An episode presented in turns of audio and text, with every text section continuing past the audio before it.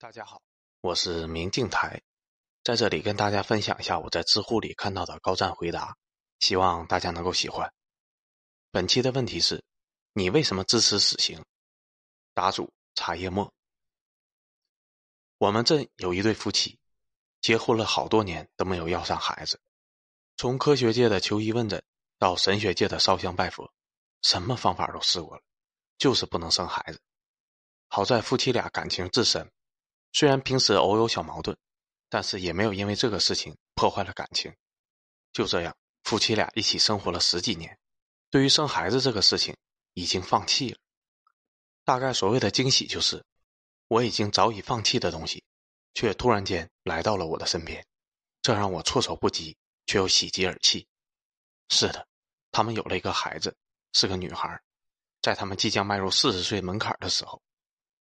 夫妻俩喜悦的看着这个来到他们身边的小生命，一时间感慨万千，一种无法言明的愧疚之情在心中慢慢的升腾起来。他们觉得他们欠这个孩子的，欠他十多年的父爱和母爱，于是他们把最好的都给了这个小生命，而这个小生命也在他们精心的爱护之下，慢慢的长大，从皱巴巴的小婴儿，到他开口第一次叫爸爸，第一次叫妈妈。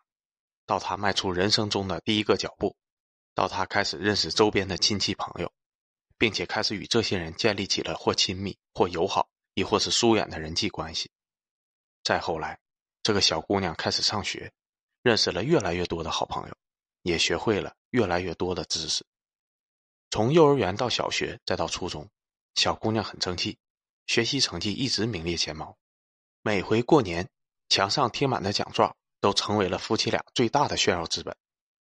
再后来，小姑娘初中毕业，以全校第一的成绩被县高中录取，然后就是漫长的暑假。只可惜，小姑娘永远的留在了那个暑假里。二零一三年八月十七日的下午，夫妻俩开始满世界的寻找自己女儿的身影，找了整整一天，还是没有踪影。不得已之下，夫妻俩向警方报案了。经过了两天的摸排，警方将视线锁定在何某身上，一个令人不敢相信的人。何某，男，一九七零年十月生人，某中学数学老师。历年来，何某师德评比优秀，教学业务水平优秀，在当地颇有名望。他还有一个身份，就是小姑娘的初中班主任。面对警方的质疑，何某否认了小姑娘的失踪跟他有关。八月二十日晚，警方在何某的家中发现了不明的血衣，经鉴定，血衣上的血迹就是失踪小姑娘的。紧接着，隔壁县的某水库以及本县的某水库均发现了不明的尸块，经鉴定，尸块属于失踪的小姑娘。至此，基本确定那个前文中家人寄予无限期望的、未来前途一片光明的花季少女已经遇害了。本来我以为分尸。然后将尸块分别的抛弃在不同的地方，就已经是人世间最无法直视的惨烈了。却没想到，在警方发现这些尸块中，唯独缺少的一个重要部分——头颅。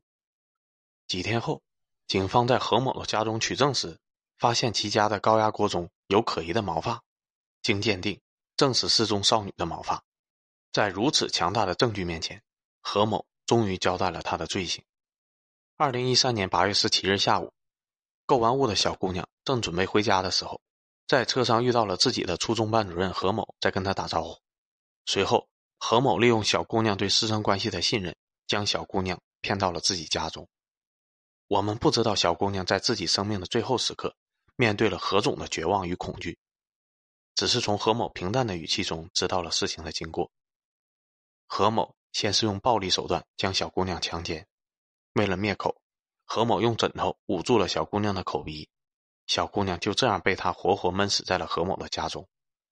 而后，何某在自己的家中将小姑娘进行了分尸，将头颅剁碎放到高压锅里炖煮，随后拎着处理好的尸块准备四处抛尸，消灭犯罪证据。据说，何某在处理完尸体，拎着尸块去抛尸的时候，在自家的楼下遇见了自己的同事，并且。面不改色的与同事聊了一会儿天，手里拎着自己学生的尸块，跟自己的同事谈笑风生。我不知道事后那位同事会不会有心理阴影，但是打下这段字的我，此时已经满身的鸡皮疙瘩，心情难以平复。更令人难以置信的是，十八号晚上刚刚残忍的杀害了自己的学生，第二天就跟没事人一样，和一堆人凑在一起乐呵呵的打牌。二十号在警方找到他的时候，还在非常淡定的整理着自家的菜园。在警方找到确凿证据以前。何某一直都是非常淡定的，我不知道他的淡定是从哪里来的，但是至少可以证明他有着强大的心理素质。有人猜测他绝对不是第一次做这种事情。再后来，据说在警方掌握证据以后，何某在看守所试图装疯卖傻，想以自身患有精神类疾病的借口来逃脱罪行。